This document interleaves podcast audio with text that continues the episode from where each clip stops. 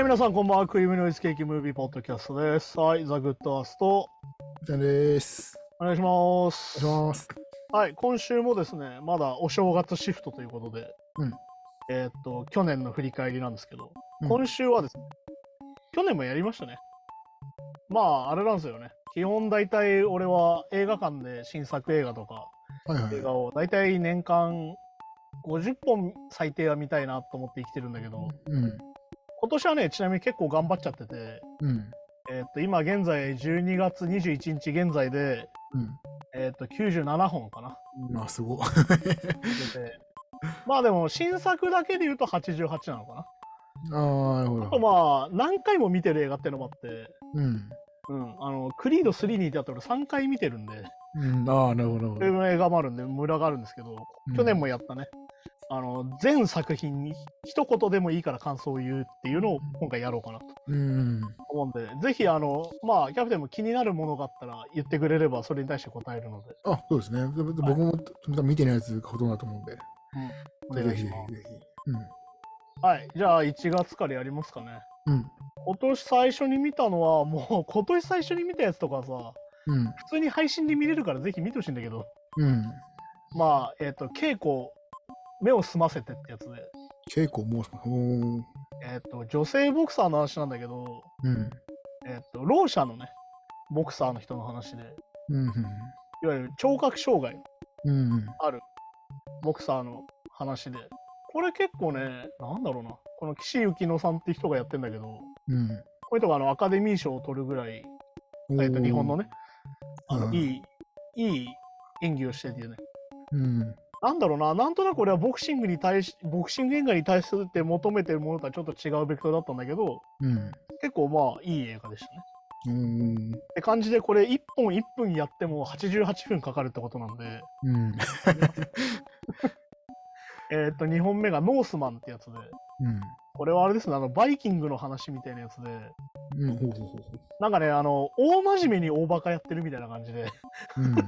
すげえなんかその重みのある映像と、うん。なんだろう、演出ですげえ真面目にやってるんだけど、うん。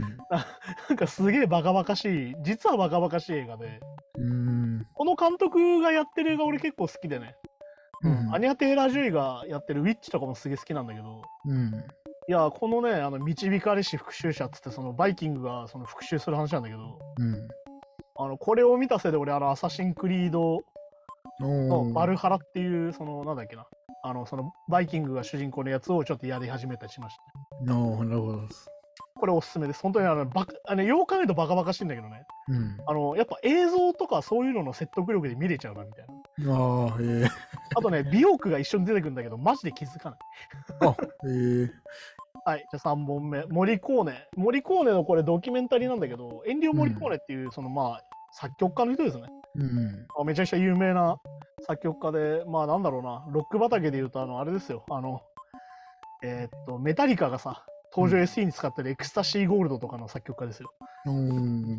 あの、本当にその、マカロニウエスタンって言われる作品の、もうこの人が作曲したら間違いないみたいな作曲家の人で、はいはいはい。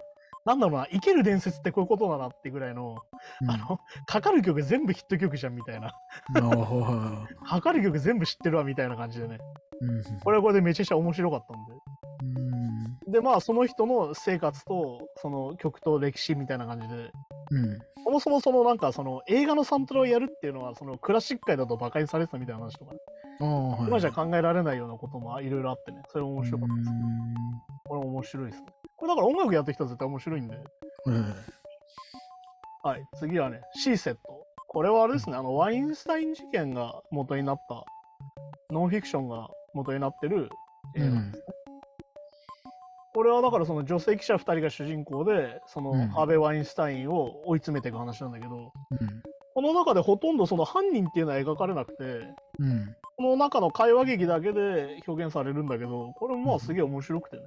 いやーだからこれを知っててね、いろいろ見るとね、非常にいろんなものがグロテスクだなっていうことがね、分かってくるんで、これが実話なんだよなっていう。ああ、これ実話なんですね。これあのハーベイ・ワインスタイン事件の、いわゆるそうんのあれですよ。あのや出してやるから俺に抱かれろみたいな。ああ、の、ハリウッドで一番有名だったプロデューサーがやってた事件の話です。うんこれ実はな。これはまあ、まあ面白いっていうかね、見ておくと、今のその MeToo、MeToo っていう運動のきっかけになったじゃん。ああ、はいはいはい。それの映画なんで、それも、これを見とくといいんじゃないかな。うん。えっ、と、じゃあ2月ですね。エンドロールの続き。これインド映画なんだけど、うん。これでまあ俺これ何回かこの映画のセリフを引用してると思うんだけど、このモッドキャストの中でね。うん。あの、今はカースト性はないよと。うん。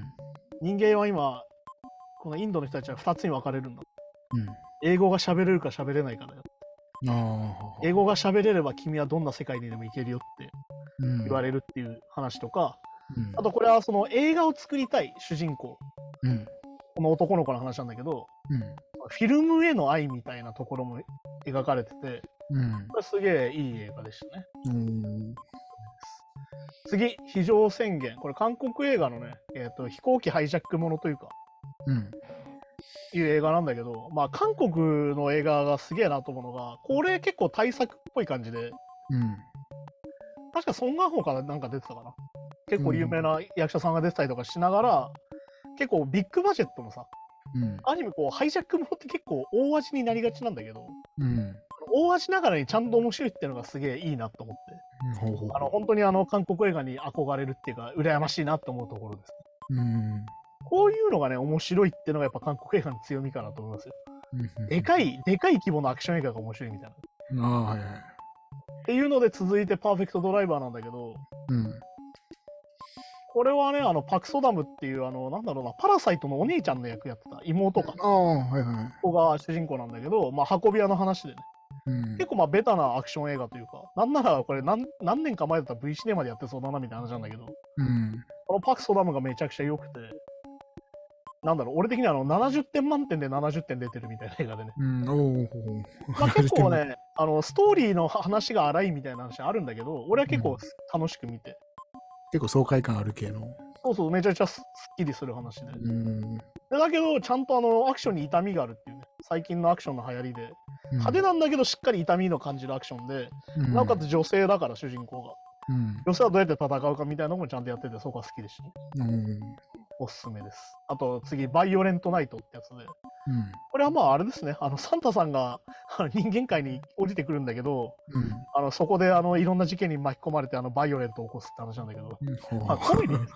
コメディアクションみたいなやつなんだけど、あのしっかり残酷でおもろいみたいな。しなるほど。っかり痛くて残酷でおもろいみたいなやつで、うんこれもあのあれですね、ジョン・ウィックとか作ってる制作チームが関わってるのかな？あ、えー、あ、じゃあ結構じゃあアクションはじゃあ。結構アクションはがっつりしてておもろいので、これもおすすめです。えっと、このパーフェクトダイレバーとバイオレントナイトについては、個別でポッドキャストで話してるんで、うん。ぜひ詳しく見たい方はそれ見てください。うんはい、次、ヒトラーのための虐殺会議。えっ、と、これはね、すげえ嫌な映画で、うん。タイトル返してね。ナチス・ドイツの、その、強制収容所をどうやって作ったりとか、どうやって処理してみたいな話を、うんひたすら会議シーンだけでやる映画っていう、あすげえ嫌な話でしたね。あ、なるほど。これがしかも歴史的事実なんだよなっていう。あヒトラーのために人を殺すのをどうすれば効率よくできるかみたいなのをずっと話し合うあ、。話し合いだ。ああ、なるほどね。あ本当ね、なんだろう、その人を殺すって思ってなく喋ってる感じというのがすげえ気持ち悪かったりとか、まあ、そっかそっか。本当に効率しか考えてないみたいな感じがすげえゾッとする映画で、うん。これ非常に、まあ、これは歴史的事実としてとなおかつ上ってなるんだけど、私、会議で決まっちゃうんですもんね。ああ、こういうのが本当にこういう会議で決まるんだっていうゾッとする感じっていうのがあ非常に面白かったです。はい、次、イニシェリン島の精霊。これあれアカデミー賞にノミネートされてたりとかして、ー結。構当たったというかね、うん、そういう映画なんだけど、えっ、と、まあ、あれですよ、あの、あるイニシェリン島ってとこでさ、おじさんが2人いて、ずーっと毎日お酒飲んでたんだけど、うん。ある日、片割れのおじさんが、俺、お前のこと前から嫌いだった。二度と話しかけてこないでくれって言われて、うん。えーってそのもう一人のおじさんがなって、うん。なんでそんなこと言うのって言ったら、お前今度次話しかけてきたら、俺は自分の耳を指かな切り落としてお前にやるみたいな。うん。えおーえってなるんだけど、その主人公はどうしたらいいか分かんないから話しかけちゃってみたいな話でね。おーこれがね、非常にこれ、実はこれ、アイルランド内戦の隠喻になってたりとか、うん。おーはいはい。結構いろんなものにつながる話なんだけど、非常にまあ偶話的な話で、昔話みたいな映画なんだけど、うん。これも結構面白かったですね。うん。はい、まだ2月です。3月。えっと、ボーンズドール、えっと、これはあれかな、あの、サスペリアとかにリメイクを作ってた、うん。えっと、監督の、あれですね、ティモシー・シャロメが主人公で出てた、うん。食人族映画ですね。あ、食人族。えええっと、なんつうんですかね、現代アメリカに、食人をすうんる。種族みたいなのがいて、うん。その人たちがどうやって生きてるかみたいな。で、その、カニバってる人のうん食人族の若いカップルの逃避行の話みたいな。う。ああ、ええ結構ね、変わった映画でなんじゃそりゃって感じなんだけど、うん。あの、そういう話でね。えっ、と、ルカ・グアダニーノっていう、君の名前で僕を呼んでっていうね、あの、有名な映画があったりするんだけど、うんそこの監督がやってる映画で、これあれなんだよね、トレント・レズナー、アッティカス・ロスがサントラやってて、うん、これもね、あの、ポッドキャストで話してるんで、それを聞いてください。うん。はい。はい、次。えっ、と、劇場版センキョナンデス。これあれですね、あの、ダースレイダーと、えっ、と、プチ・カシマさん、芸人のね、ラッパーのダース・レーダーさんとプチカシマさん、芸人のプチカシマさんがやってる、うんえっと、金曜のお昼にやってる、うん。あの、ヒルナンデスっていう、うんあの、ヒルナンデスのパクリの、あの、YouTube 配信番組があって、タ タイトルまんまなんですね。まあまあ、それの映画版選挙なんですってやつなんだけど、いわうん。ゆる選挙を追うドキュメンタリーなんだけど、はいはい。これ見るとね、選挙の面白さが結構分かって、うん。あこれ選挙行った方がいいなって思うドキュメンタリーで非常におすすめです。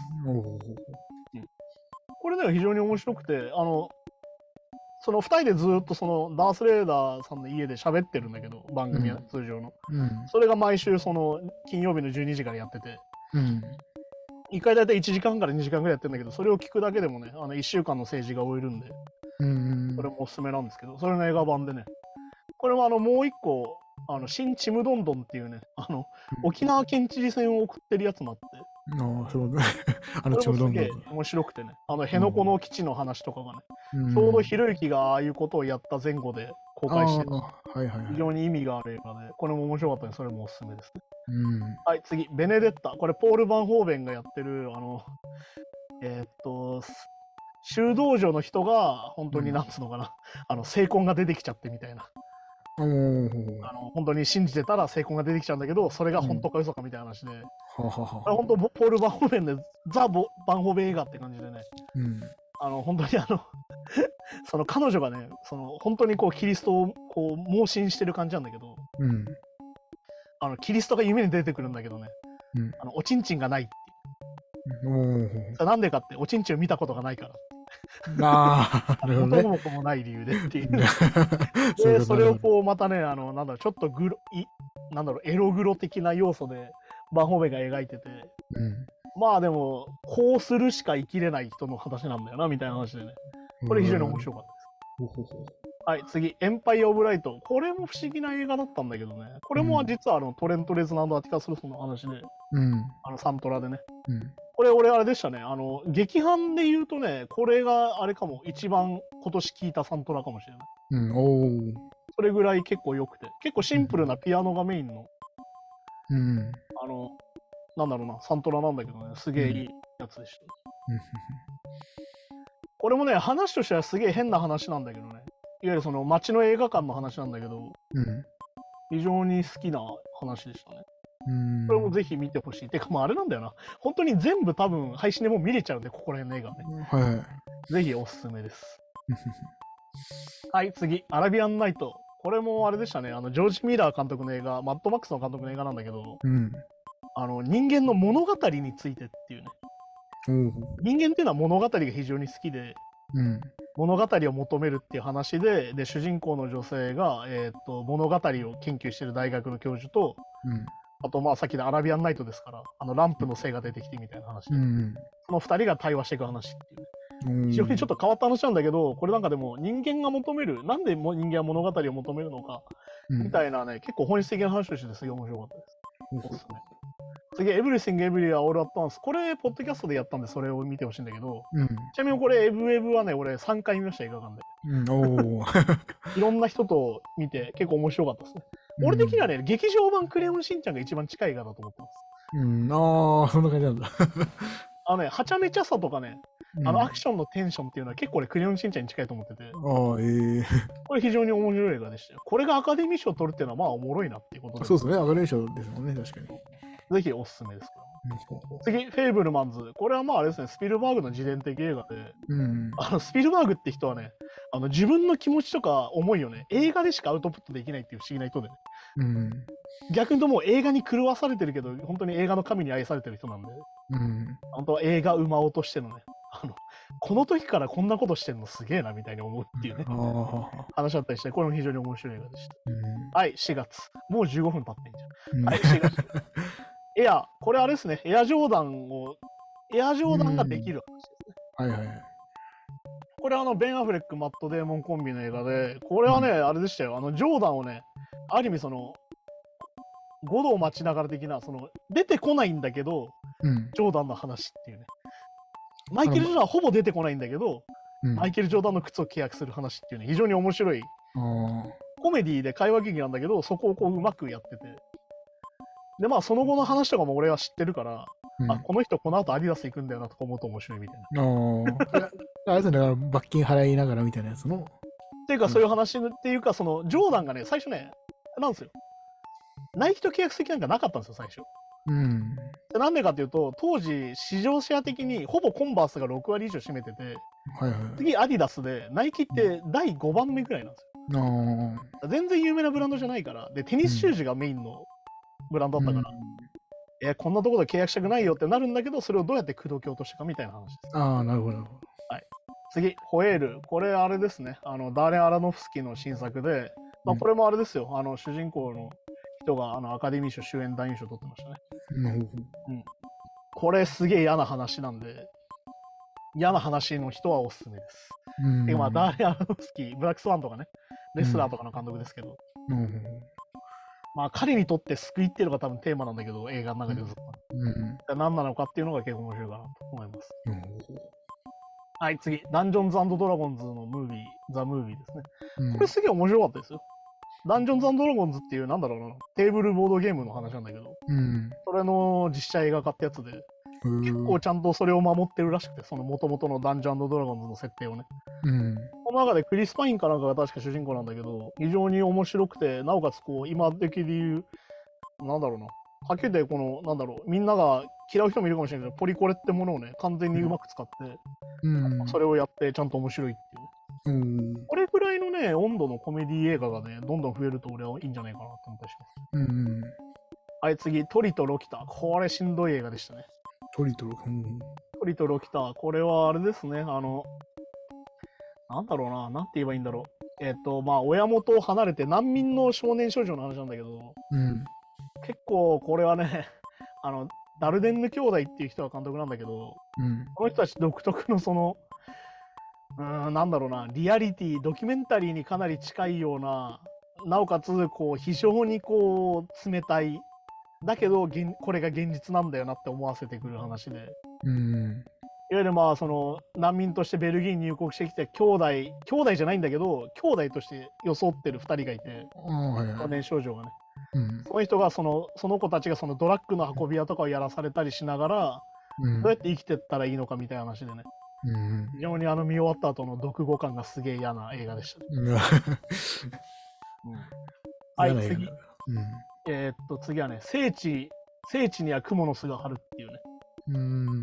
これは、えーっと、あれですね、あの、ボーダー2つの世界っていう映画を作った、うんあのアリアッパシっていう結構なんかまあ、この人何考えてんだろうなっていうのは、まあ、このボーダー2つの世界っていう映画がすげえ映画なんだけど、うん。これは、なんですかね、あの、イランで娼婦ばっかり狙った連続殺人鬼がいるんだけど、はい。それの殺人事件を追ったジャーナリストを主人公に追っていくその話なんだけど、うん。これがね、見てるうちにね、なんか日本も変わんねえんじゃねえかなって思うような瞬間があって、いわゆるこの犯人はね、正しいことをしてるっていうんだよね、自分は。うん。なぜなら、娼婦を殺しているから。ああ、いいのね。でもこれはさ、詩人逮捕系 YouTuber がさ、うん。いわゆるその、なんつうの、立ちんぼの女の子ばっか追っかけてさ、ああ、まあ、そうね、確かに。買うおじさんたちの方は一切こう、責めないじゃん。うん。まさにそれがギガ化したらこうなんじゃねえかなっていうね。ああ、なるほど。確かに確かに。で、なおかつ彼らは自分たちが正しいと思ってやってるから、うん。それが激化していくのがすごい怖いなって話。まあ、特定のスタ特定のスタジオね。そういうな。はい、5月、スーパーマリオ。これはポッドキャストでやってるんで、そっちに。うん。はい。はいははいい、。次、ガーディアンズ・ギャラクシー3。これ、ガーディアンズ・ギャラクシーシリーズのジェームス・ガンが監督するガーディアンズはこれが最後っていう話でね。うん。まあ、逆に言うとね、これあれなんですよ。あの、そのジェームス・ガンがね、あの昔のその悪ノリみたいなね、発言を揚げ足取られて、うん MC をクビになって、うん DC に行き、スーサイド・スクワッド撮って、うんで、また戻ってきてっていうので、ガーディアンズ3があるんだけど、うん。まあ、おかげで MCU のその、つなげなきゃいけない話からちょっと離れたおかげで、うん。ちゃんと彼らしい映画になって非常にこれは良かったんじゃないかなと思います。うん。次、ター。これあれでしたね。ポッドキャストやってるんでそっちを聞いてくださうん、僕い。やらないともう終わらないです、これ。はい、次、食人族 4K。俺、食人族をね、俺ビデオでレンタルして、うん。多分小学生ぐらいの時見て上ってなったんだけど、うん。あの当時全モザだったのね。全部もうん。あの、まあ当然モザイクかかってるわけですよ。ああ、モザイクね。ううだ全モザだったんですね、画面うん。が。うん。それがあのモザイクゼロで見れて、うん。おーあ、でもでも昔の映画なんですね、これじゃ。ああ、だ本当にオリジナルの食人族、いわゆるモキュメンタリーと言われるね、うんドキュメンタリーを装った劇映画なんだけど、これ。はいはいはいはい。でも当時これはみんなドキュメンタリーじゃなくて実話だと思って見てたっていう話を聞いて、うん。うわあ、すげえ時代だなと思ったりとかね。うん。まあ本当にこれを見ると思うのがね、あの食人族より全然現代人の方がクソじゃんって思うっていう、ああ、なるほどね。そういう話だったりするっていう、ね。これでもあの、うん名作なんで見とくと面白いかもしれない。今見るとまた全然違う感覚があるかなっていう。うんうん。食人と。はい次、クリード3。これ、ポッドキャストでやりましたね。うん、はい。そうですね。今年一番映画館で見た映画ですけど、今年のランキングに入らないかな。うんああ、そうですね。はい、次、戦場のメリークリアスマス 4K。これもね、あの 4K リバイバルで見に行って、いやー、なんか、すげえ映画だなっていうね。うんうんまあ、あれですよ、あの、ミスター・ローレンスですから。うん。みんなね、知ってるけど、実は見たことないって人が多いんじゃないかなと思う映画。うん。いや、僕もそう、ちゃんと見たことないです。確か本当に？ぜひね、今見るとまた面白いかなと思いますよ。に。うん、こういう映画、今あんまないよなっていうね。ところだったりしますね。はい、次、6月、アフターさん。これ、俺結構好きな映画でした。うん。非常に独特な雰囲気と、あの、娘とお父さんの2人の旅行を描いてる話なんだけど、はいはい。お父さんが何か影があって、うん。ちょっと心もとない、なんかちょっと心配になる瞬間とかがありながら、うん。このお父さんと娘がこう一緒にいる話なんだけど、はいはい。最後のオチというかね、うん。見て、あーってなる話で、結構好きな話でした。好好きっていうか、まあ、いい話では全然ないんだけど、うん。悲しい映画なんだけど、すげえ好きでしたね。ほうほうほう。はい、次、怪物。怪物も結構、俺は好きな話でしたね。うんなんかその、一時一時期ね、なんかその、公開前にね、その、うんインタビューでちょっと叩かれてたりしたんだけど、うん。これはまあ結局その、なんだろう、日本社会がさ、うん。その、まあこれ同性愛がちょっと描かれてるんだけど、うん。同性愛みたいなものをさ、なんか禁断の愛みたいな紹介の仕方をするわけよ。ああ、まあなんかそういうね、多いですよね、確かに。だけどさ、こういうのって禁断の愛じゃないわけですよ、本人たちからすれば。当たり前のことだかまあ普通の恋愛ですもんね、別にね。ねら。なのにこうやってなんかネタにしちゃうのが良くないっていう話で批判されてたんだなっていうのは、ちょっと見てて思った。だけどまあ描き方に関しては別に悪い感じはなかったかな。だけどやっぱりその、いわゆるネタとして、うん。同性愛をネタとして消費しちゃうっていうのは良くないと思うから、これは多分宣伝の仕方が良くなかったなと思いますね。はい、次、ライオンの王子。これあの中国映画かな？アニメなんだけど、えっ、と、獅子舞を踊らせる人の話で、うん。これ結構ね、スポコンものでストレートな。ほうほうほう。これ結構面白かったです。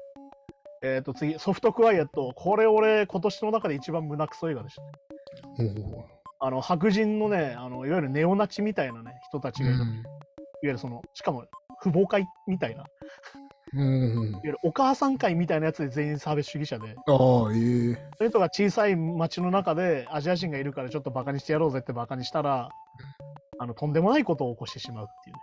ほうほうほ最悪って そして私たちアジア人が見ると本当に胸くそ悪いっていうああ、なるほど。そうですよね。確かに。っていう映画でしたね。ははでもこれはもうかなりランク高いですね。うん。あ、面白かったですね。かなり食らいました。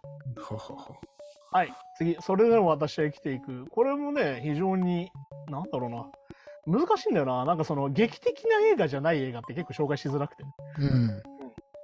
話なんだけど、これはまあなんか女性がね、その、まあフランス映画かな一応。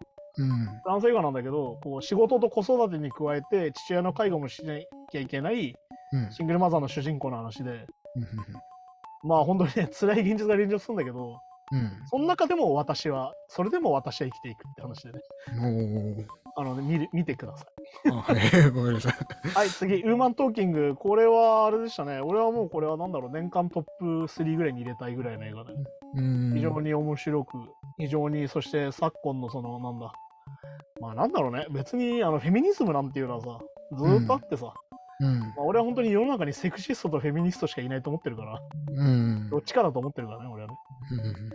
まあこれがね、本当にこの、これね、なんだろうな、ネタバレしたくないところがあって、うん。何も知らないで見てるとギョッとする場面があってね。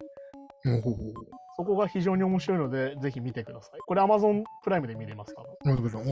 はいコロニアの子供たち、これはあれでしたね。あの、コロニアっていう、コロニアディグニダっていう、うん。えーっと、なんつうんですか？あの、宗教コミュニティじゃないけど。こう、そういう地域があってね。うん。まあ、なんだろう。えーっと、チリのね、ピノチェト政権っていう独裁政権があって、うん。そこでしゅ、えーっと、生活する少年が主人公の話なんだけど、うん。映画としては正直あんま面白くないんだけど、うん。このコロニア・ディグニダの話っていうのは結構いろんな映画化されてて、うん。それは結構あの見ると面白いかなと思います。うん。あの、えっ、と、ネットフリックスね、結構詳しいドキュメンタリーがあるんで、チリの話なんですね。うんチリの独裁政権の時の話です。ちょっとね、ゾッとする話なんだけど。うん。はい、次、アクロス・ザ・スパイダーバース。これはもうあれでした。今年見たアニメの中で一番すげえ絵を見ました。うん。僕もこれ、僕もこれ見に行ったんで、おすすめです。そうそう、面白かったです早く3が見たいですね。ね。うん、そうですね。はい、次、フラッシュ。これ DC ですね。うん DC コミックスの映画化で。俺ね、このマルチバースものが今すげえ流行っちゃってんだけどさ、いろんなところで。うん。このフラッシュがね、実は公開が1年か2年ぐらい遅れちゃったのよ。うん。ほうほうほう。いつまでも撮り直ししてたりとか、うんあの主人公やってる俳優さんが結構。酔っ払って暴れてみたいな話とかもあって。うんでこのフラッシュね、俺、正直俺、スパイダーマンのさ、うん。あのファーフロムホームだっけな？あの、その、マルチバースものがあるんだけど、うん。このフラッシュがね、先にやってたらね、多分ね、世界線変わったなと思うんだよね。それぐらいマルチバースとしては結構俺こっちの方が好きだなって思ったりもしたんで、ほうほうほこれもおすすめです。はい、うん次、ミーガ。これあれですね、チャッキーの現代版みたいなやつで、う。うん。えっ、と、その AI ロボットの話なんだけどね、あの、うん女の子が倒した。ああ、はいはい。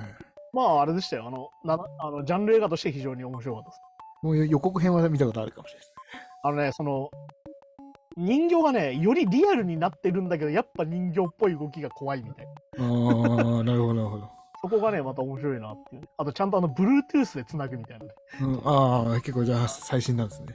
チャッキーのリブートと一緒だったんだけど、そこはね。うん。はい、次、ワイルドスピード、ファイヤーブースト。これ言うまでもないです。ワイスピです。うん、ワイスピか。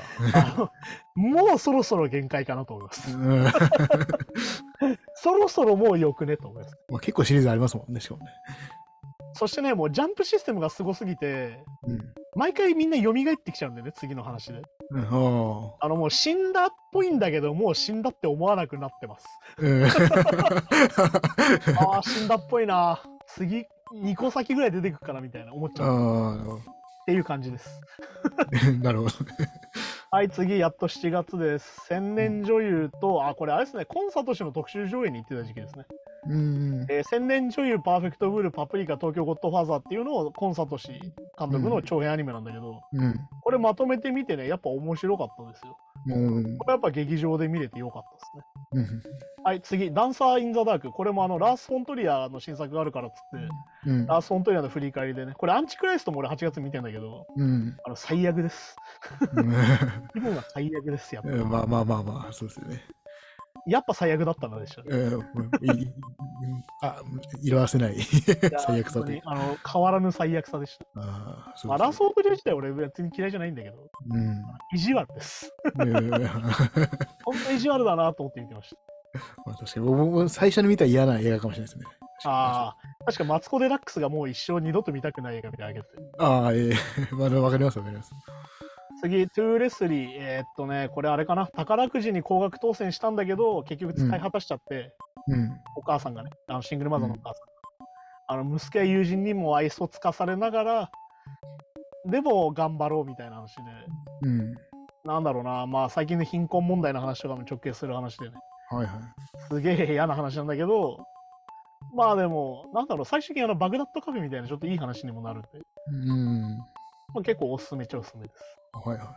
はい、次、マルセル靴を履いた小さな貝。これ A24 のアニメーションなんだけど、うん。あの小さな貝に目がついてて、うん。喋るって話なんだけど、も 結構あの今聞いただけだとわけわかんないと思うんだう、けど、まあ、わぜけわかんないですね。ひあのポスター見ればわかるんで見てください。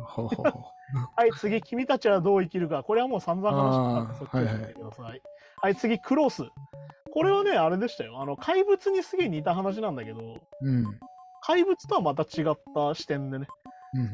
少年たちの話を描いてて、非常にこれも悲しくてね、辛い映画なんですけど、非常にその画面は美しくて、そこのギャップがまたいいかなという映画でしたね。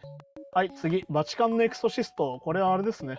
あのラッセル・クロウがやってるあのバチカンでね、最もこう、なんだ、除霊を悪魔と戦った、うん。なんだ、エクソシストの話っていうね。ほうほう。あの、これもジャンル映画として70点中65点みたいな映画でした。の、次、シモーヌ。これはあれですね。あの、シモーヌっていう実際にいたフランスの女性政治家の話なんだけど、うん。これを見て本当にね、フランスで最も愛された政治家っていう放題がついてるんだけど、うん。いや、本当あれですよ。あの、政治家ってのはこうあるべきです。の、そのいい、いい政治家ってことですか？いい政治家の話で、この人はあれなんだよね。あの、ホロコーストサバイバーだったりとかして。あの、どうやって、その、なんだろうな、女性があまり少ない議会の中でどうやってやったとかね、こういうことをやってみたいな話が出てきて、非常にいい映画でしたね。次、ラストブラックインサンフランシスコ。これあれでしたね。A24 の最上映で、うん。これやってた映画で、これまあ今年の映画じゃないんだけど、うん。あれです。あの、クリード3で、非常にいい悪役演じたジョナサン・メイジャーズ、最近ね、あの、恋人ぶん殴って有罪になってね、うん。あの、MCU をカーンの役を解雇されましたけどね。ああ、リアルでも結構投げちゃう。そう。で、ラストマン・イン・ブラサンフランシスコに関しては、ジョナサン・メイジャーズめちゃくちゃ良くて、で、この人、本当俳優としては多分才能があるんだけどね、うん、あのちゃんとしてくださいって感じです。うんなるほはい。次、バービー。これ、俺、あれですね、年間トップ10に入れるぐらいおもろかったですね。ど。僕も見に行きましたね、バービー。これ面白かったですね。面白かったですね。今こそ見るべきだと思います。確かに。これがね、韓国と日本だけ当たってないっていうのは、なんかいろんなものを象徴してる気がします。ああ、まあ確かにね。次、ミッションインポッシブル・デッド・レコニング。これ、あの、ワイスピとあの以下同文ですね。うん。もうあの、すごくなりすぎてて、もうなんかよくわかんない。あ はい。はい、次、インスペクション。これのね、特集上映で多分このサンフランシスコやったのかな、ブラックイン。うんうん、これはあれですね、あの、なんだろうな、ゲイの主人公が、えーとうんアメリカのその海兵隊に入隊する話で、うん。これ嫌な話だなと思ったら実話だったっていうね、監督の実話だったっていうね、ああ、ええ話で、なかなかすごい話でしたね。うん、これ結構面白いなと思いました。次、マイ・エレメント。これはあれですよ。あの、まあ、ディズニー・ピクサーがやってるね、うん。話で。これね、あれ、あんまり多分日本で当たんなかったんだけど、うん。結構よくできてましたよ。おなんか僕予告しか見てないですけど。あの、火、水、土、風うんのエレメントたちの話。はいはいはい。これ実はね、あの、アメリカ移民の話になってて、うん。うん、結構よくできてたと思います。うん次、クライム・オブ・ザ・フューチャー。これはあれですね、あの、クローネンバーグ監督の最新作で、まあ、クローネンバーグの映画なんで、まあ、ボディーホラーなんですけど、やっぱり。うん。あの体が変異した世界っていうね。おあの、体を手術することがエンタメになってるっていうすげえ世界で、うん痛みっていう感覚がなくなってるみたいなうん。設定のね、SF で。あの急速的な人間の進化によって人類から痛みの感覚が消えた近未来の話。い。わゆる自らのな体内から臓器を取り出すことをパフォーマンスとしてるアーティストの話。ああ、なるほど、なるほど。なんだそれっていうね。もうもう通覚がない世界みたいなじゃん。そう。非常にこれ面白かったです。あの非常にその描写の気持ち悪さ含めて非常に面白かったです。はい、次、ソウルに帰る。えーっとね、これはね、韓国で生まれて、フランスに養子縁組に出された主人公が、ソウルに帰ってくるって話ですね。うんうん。で、まあ、これがね、本当にその、自分の両親を探すって話なんだけど、自分のアイデンティティと向き合うみたいな話もなってて、うん。これ非常にいい映画でした。でもこれあれでしたね、ソウルに帰ると、次見た明日の少女っていうのは、うんこれはポッドキャストで話してるんで、そっちを聞いてください。そうですね。次、クエンティン・タランティーノ映画に愛された男。これクエンティン・タランティーノのドキュメンタリーなんですけど、あのうんタランティーノって人の、あのすげえへんてこなとことすげえとこっていうのがすげえよく分かって面白かったです。うんうん。はい、おすおすすめです。はい、次、アウシュビッツの生還者。これアウシュビッツの中で、いわゆるその、まあ、はっきり言ってあれですね、あの、その、ユダヤ人の人たちがナチスの収容所で、うん。いわゆるボクシングをさせられてて、うん。いわゆる賭けの対象として、ああ、はいはい。賭けで負けた方を殺すみたいにやったところから、うん。生還した。で、ボクサーになった主人公の話なんだけど、これもうん結構そのアウシュビッツもの毎年あるけどね、ナチスとしてね。いや、これも結構しんどかったですね。いや、結構残酷ですね。次、福田村事件。これはもう話しました。ああ、はい、そうですね。僕も見ました。復讐の記録。これ韓国映画なんですけど、やっぱ韓国映画ね、やっぱあの、許さんがちゃんとしてるんで、うん。これあの敵があの、まああれですね、あの、日本軍なんですけどね、日本統治時代の自分の家族の人生を理不尽に奪った者たちへの復讐の物語で、うん。80歳の老人が認知症になりながら、うん。もともと特殊部隊なんで、それを復讐で全員殺すって話なんだけど、ええ面白そう。結構ね、あの、なんだろう、これ設定だけだったらコメディなんだけど、ちゃんとアクション映画としてエグいんで、これ面白かったです。面白そうですね。次、えーっと、これは次はなんだ？これはあれかな？あの、エリザベートかな？エリザベートっていう映画で、うん。まあ一応このエリザベートって映画は、はい。えっとエリザベート1878っていうタイトルがついてて、まああの1年間、そのエリザベートの生活を追うみたいなね、はいミドキュメンタリータッチみたいな映画なんだけど、うん。まあこの時代の女性の扱いみたいなものをね、見て、まあどう思うかって感じですよね。結構面白かったけどね、これ自体はね。まあでもエリザベートのあの中指を立ててるポスターが最高なんで、うん。ぜひ見てください。次、アステロイドシティ、あれですね。ウェス・アンダーソンの新作でしたね。ウェス・アンダーソンがね、なんかもう達人の領域になってて、うん。あの眠くなることを前提として作ってるって話があってすげえなって思いましうん。のー そうなんだ、もう。た。それでいいんだみたいになって そうなんすかみたいな。ちょっとよくわかんねえな、みたいな思いながら見てましたね。飽きさせないとかじゃなくても。そうそうもうあの眠くなるのが前提なんだみたいな。次、アックジョン・スターダム。これあれですね、あの、マドンソクっていうね、あの、新幹線とかで出てたマッチョのおじさんがいるんだけど、うん。なんだろうな、あの、アメリカで言うとドウィン・ジョンソンみたいな存在で、おー、ほほ。あの人で、あの、あれですね、MCU のエターナルズとかに出てた人ですね。あの、武器素手っていうね、一番お武器が素手っていう人なんだけど、この人が出てる、えっ、と、コメディ映画ですね。いわゆるその韓国の整形事情みたいなところを絡めたコメディで、まあ結構おもろかったですかね。はい、次、ダークナイト 35mm フィルム。これ、ポッドキャストで話してます。うん。はい、次、ミュータント・タートルズ。これも喋りましたね。あ、そうですはね。次、キリング・オブ・ケネス・チェンバレン。これ、しんどかったな。うんこれ、ケネス・チェンバレンっていう人が、いわゆるその、なんつうのかな、PTSD を持ってる黒人のおじいさんなんだけど、うん。この人がね、あれなんですよ、その、ある日ですね、その、いわゆる介護センサーみたいなのが反応しちゃって、うん。なんだろう。いわゆるさ、それが反応すると警察が家に来るみたいなんじゃん。ああ、はいはい。で、誤作動で呼んじゃうんだけど、うん。でそのおじいさんは結構その凶悪神経症があるから、うん。入んないでくれみたいな部屋にうん。なるんだけど、警察がね、そのまあ白人の警官来るんだけど、うん。無理やり突入して、うん。最初にこの人を殺しちゃうって話だったのえこれ実話なんだよね、しかも。えええなんでこういうことが起きたのかっていうのを、すげえ丁寧に描くんだけど。ってことはすげえ嫌な話の映画です。まあまあ、そうですね。これはだから本当にブラック・ライブズ・マターにつながる、その、うん。潜在的に持ってる差別意識みたいなものがよこれいうのを求めちゃうんだよなっていうう、ん。ところだったりもするんで、まあ、本当に見とく価値はあると思いますよ。はあはあはあ。こんなことが実際に起きちゃうのっていうね。うん。ちょっとギョッとしましたね。はい、次、ヒッチコックの映画術。これはあれですよ、本当にヒッチコックの教本を、ヒッチコック風のナレーションで本当に解説してくれるみたいな映画で、ほうほうなんか大学の授業を受けてるみたいな気分でしたね。えあのそういうのが気に好きな人はおすすめです。ー、はいはい。次、バーナデット、母は行方不明。これはあれですね。あの、えっ、と、スクール・オブ・ロックとかさ、うん。あの、じゅえっ、と、んなんだっけ。しえっ、と、少年が大人になるまでみたいな。5歳のしょ僕が大人になる前みたいなと映画を撮ったリチャード・リンクレーターって人の映画なんだけど、うん。えっ、と、恋人たちの距離とかね。うん。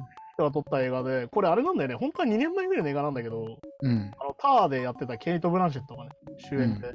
あの、うんターとは全く違う役で、あの、コメディとしてやってて、これ結構面白かったんで、なんだろうな、さらっと見れておすすめですよ。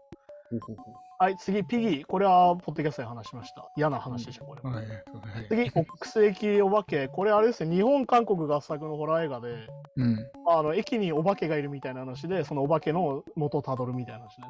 ほうほうほうこれはまあ、なんだろう、これもジャンル映画ですね。あの、70点満点な感じの話です。うん。なるほど。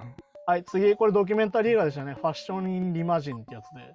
うん。これは今、今のファッションの業界の話で、いわゆるその SDGs ってじゃあ本当は何なのかとか、うん。今はそのファッションが経営するべきのは何なのかみたいなのを言ってく映画で、うん俺はこういうのを見るとね、ちょっとファストファッションで服を買う気はしないなっああ、なるほどね。て思いました、これはね。ははは。はい、そういう映画です。次、コカインベア。これはあれでしたね。あの、山に住むクマが、まあ、グリズリーですね。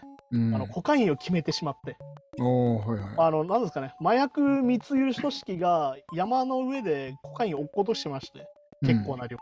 うんそれはあの、コカイン、まあ、ベアがね、クマがが食べちゃってでしまいまし拾ってしまいまして、ああのコカインベアが完成して、ーうんそのせいであの人がめちゃくちゃに殺されたりする。あえっと。コメディです。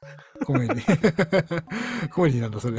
あの、ひたすら何もためにならないけど、あの、久々にね、俺こんなに命が軽い映画を見たな、みたいな。ああ、なるほど。あの、完全にふざけて人を殺してるなって あ映画でね。あの、怒る人もいるかもしれませんが、面白いーうん話でしたね。なるほど。でもね、これ作ってる人がね、実はアクロス・ザ・スパイダーバースとかの脚本を書いてる人たちがやってあ、へて、え。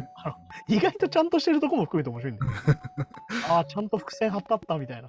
うん、ああ、そういうのあるんですね。そうおかげで八つ咲きだみたいなね、うん。ところもあって面白かったですね。ほうほうはい、次、オールドボーイ 4K。これピギーと一緒に話しましたね。おすすめです。名作です、韓僕も見ました。嫌な話でしたね。あそうですね。次、燃え上がる女性記者たち。これはあれですね、インドでやっているインディーズのね、新聞記者があって、そこはあの女性たちが記者をやってるんだけど、いわゆる今のそのヒンズーファーストのそのインドの大統領がいるんだけど、今ね、うんモディっていう首相はね、非常にヒンズーファーストではっきり言って男尊女卑がかなりつ強い形。はいはい。ファースト制度がなくなってもこういう状況なんだなっていうのを改めて思って、うんだけど彼女たちがその非常にこうなんだろうな、ポジティブな気持ちを持って、こういうのをやってるっていうのが非常にいいなと思いましたね。うんあのジャーナリズムの大切さを感じました。なるほど。はい、次、月。えっ、と、うんこれはね、あの、あれですよ。非常に問題がある映画で、うん。あのノートにね、この映画をボロカス言ってる批評があるんですけど、はいはい。それを読むといいかなと思います。うんおーうん、俺はすげえ嫌な気分になって、なんかね、多分これ、ポッドキャストの中でね、うん。まあね、簡単な気持ちでね、面白いって言葉を使っちゃったんだけどね、うん。面白くはないです。ああ。非常に嫌な気分になりました、俺は。その内容も含めてってことだね。内容が。いわゆるその描き方だね。これはだからさっきの怪物もそうだけど、そうんの相模原の障害者施設殺人事件の、あ、そっか、それがテーマのやつか。そう、あの、うん優勢思想みたいなものを語るときに、うん。やっぱこういうのをネタに使うのはダメかなっていうね。うん。ちょっと描き方として問題あるよねっていうところ。なるほど、なるほど。はっきり言って、エンタメにしちゃダメだよな、これっていうレベルの話でしたね。うん。うんやるならもっとちゃんとやんないとダメなんじゃないって感じでしたね。見る、見る、見るのはいいと思うんだけど、まあ、見てどう思うかは人それぞれだけど、うん。やっぱ、これはネタにしちゃいけないんじゃないかなって気がするレベルの話でした。はあは自分の言いたいことのためにこの事件使うのダメじゃないっていうあはあ。まあ、なるほどね。そうい。感じがしましたね。うんはい、次、執行マイセルフ。これ、ポッドキャストで話しまうん。したね。そうですね。嫌な話です、これも。はい。次、キラーズ・オブ・フラワームーン。これもまあ、ポッドキャストの中で話してましたね。3時間26分です。もうこのワードまで覚えました。はいめっちゃ長はいい、です。次、ジョン・ウィック4。これ3時間4分ぐらいだったかな。あの、3時間4分ずっと戦ってるんで、いつトイレに行ってもこれは大丈夫です。なかなか、なかなかアクションでね、3時間超えるって。なかなかない。なかなかないですちょっ。と笑っちゃうぐらいすごかったね。はい、次、グランツーリスモ。これもポッドキャストで話してましたね。これ本当にゲーム映画として非常に面白かったんでおすすめです。うん。はい、次、ザ・キラー。これデビッド・フィンチャーの新作で非常に変な映画でした。多分ね、コメディなんですよ、これ。うん。でね、これ、首とナポレオンの時にも話したけど、うん。いやー、この男らしさとかマッチョイズムとかさ、なんうんかプロの心得とかって本当くだらねえよねってデビッド・フィンチャーが思ってるんだろうなって映画でした。ああ、なるほど。おすすめです。ネットリックスで見れます。お、なるほど。見ます。11月になって、いや、お、11月まで来たぞ。なんとか1時間以内に終わりたい。次、ゴジラマイナス1.0。これはもうああの、話してます。と何回も話しましで俺の中でどんどん腹が立ってます。時間が経つば経つほど俺はちょっとムカついてます。それ。なるほど。なんでかっていうと後半に話してます。わはい、次イコライザー3。あれでしたね、あの、イコライザーシリーズの中で意外と一番残酷でしたね、今までで。で、見たら唯一これ R15 になってましたね。なるほど。ロバート・マッコールさん恐ろしいやっていうね。うんまあでもなんかイコライザー・ザ・ファイナルっていうのが放題でついてんだけど、うんあの現代普通に3だからこれ全然ファイナルじゃねえじゃんって思ったりしたっていうああ、そうそうなんだ。そういう話でしたね。はい、次、パトリシア・ハイスミスに恋して、これドキュメンタリー映画でパトリシア・ハイスミスっていうね、作家さんがいるんだけど、うん。その人のドキュメンタリーでしたね。えっ、と、まあ、キャロルっていう、まあ、有名な映画があるんだけど、うん。それの、まあ、それを変名で当時書いてて、うん。まあ、なんだろうな、非常に有名な作家にしたんだけど、その人がどういう半生を生きたかっていう話でね、うん。うん、非常にこの時代の女性の生きづらさみたいなね、話だったりもして、非常にいい。なんだろうな、キャロルとか好きならぜひ見た方がいいんじゃないかなと思いました。はい、次、理想郷。理想郷ってタイトルなんだけど、全然理想郷って話じゃなくて、うん。なんて言えばいいんだろうな、こう、田舎町にこう越してきた夫婦がいるんだけど、うん。なんだろうな、その、自分たちが住んでる隣に、こう昔から住んでる人たちがいて、はいはい。その人たちとトラブルになってって話で、おー、まあ、い田舎移住のトラブルみたいな。まあ、スペインの片田舎に移住したフランス人の夫婦が、うん。なんか村にこう風力発電所を建てたいみたいなうん。話が来るわけよ。うん。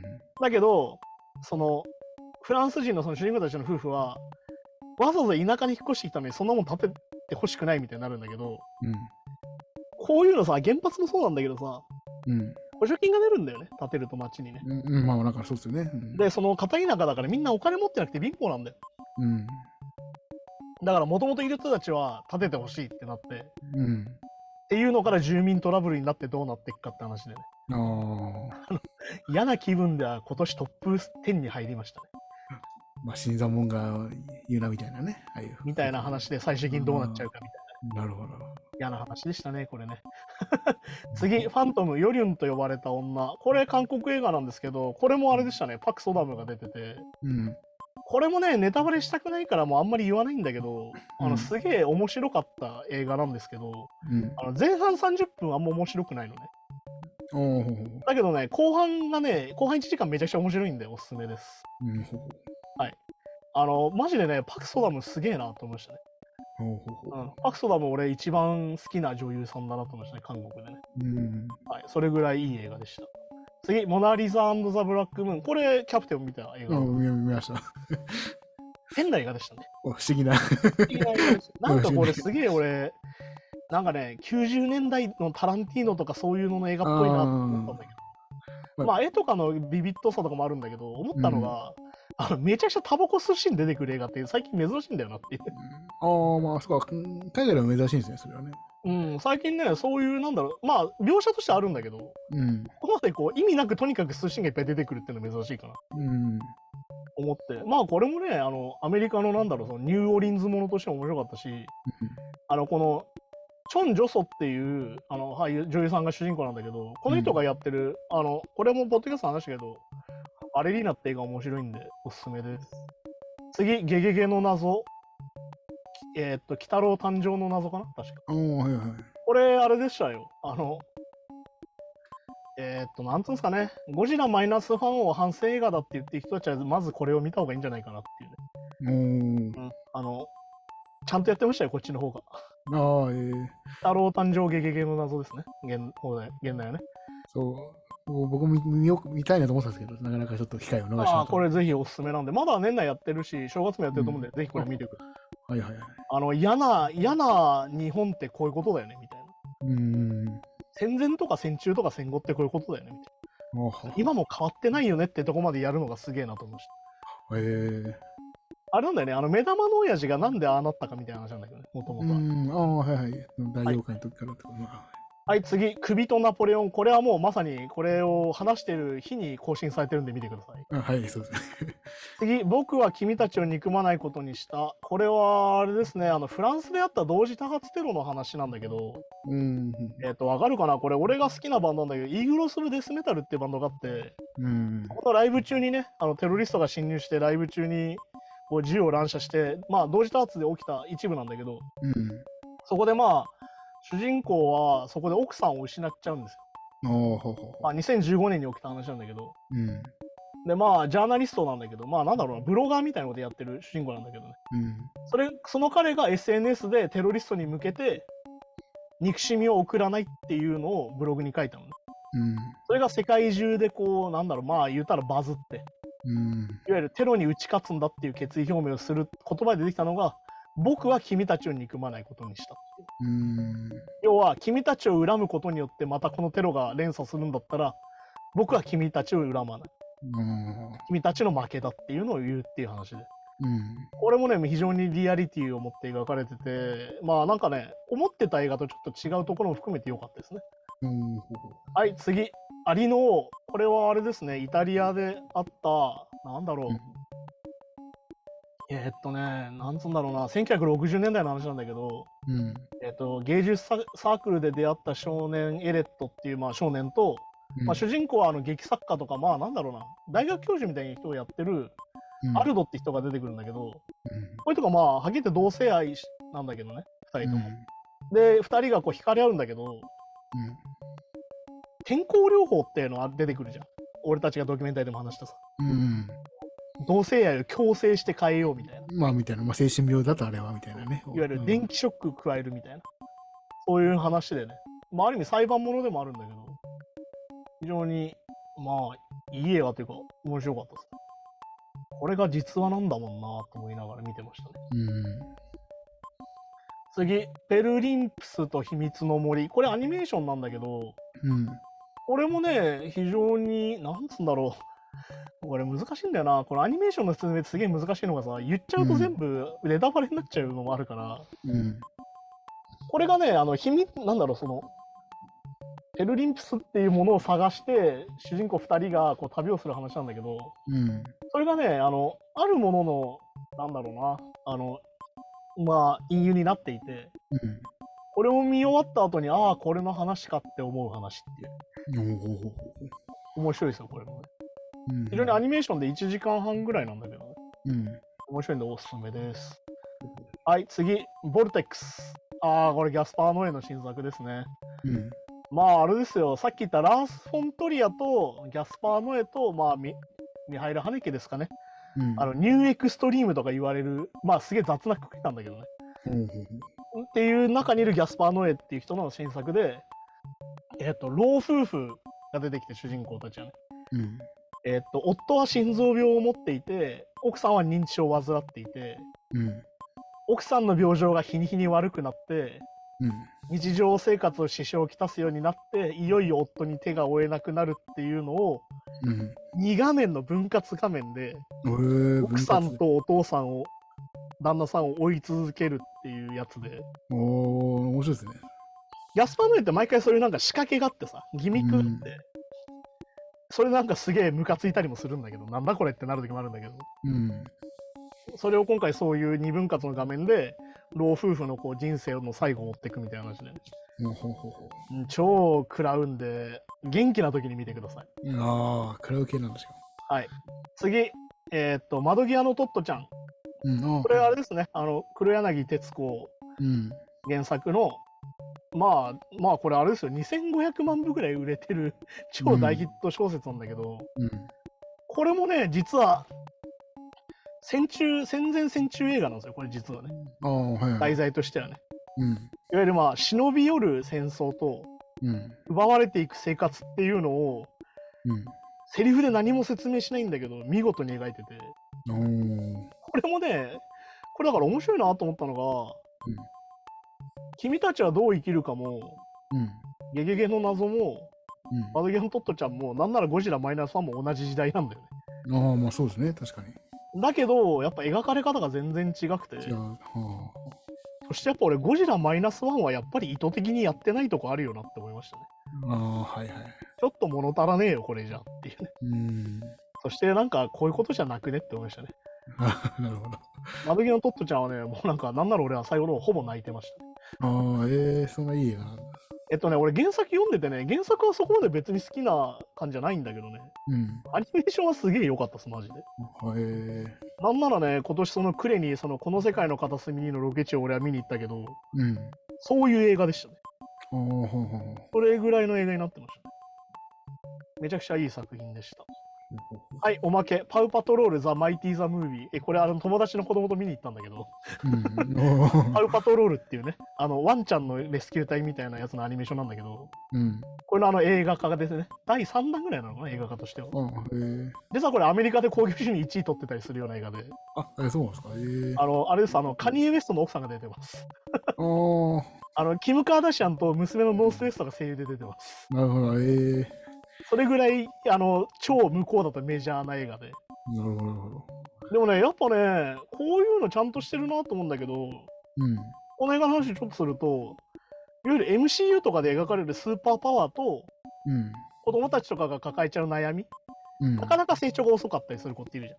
うん。みんなもう歩いてるのにはまだハイハイだったりとか、うん。うん。小学生になったんだけどなかなか背が伸びない子だったりとか、うん。そういう子たちが、なんだろうな、あ僕これでいいんだと思えるような作りになってると同時に、うん。そのスーパーパワー的な話もして、うん。なおかつスーパーパワーがなくたって頑張れるよって話にしてるのがすげえなと思いましああ、特別じゃなくていいんだよと。た。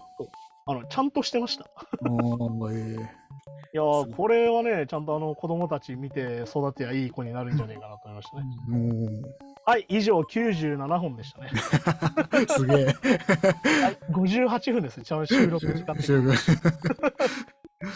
これあれだからね、これあの全部語るのが面白になっちゃってるっていう本当に良くないことなんで、そうですね。という感じでね、あの全部話してきましたが、こんな感じでしたね。まあ本当に1年間いろいろ見て、えーっとね、マジでこんなに覚えてない。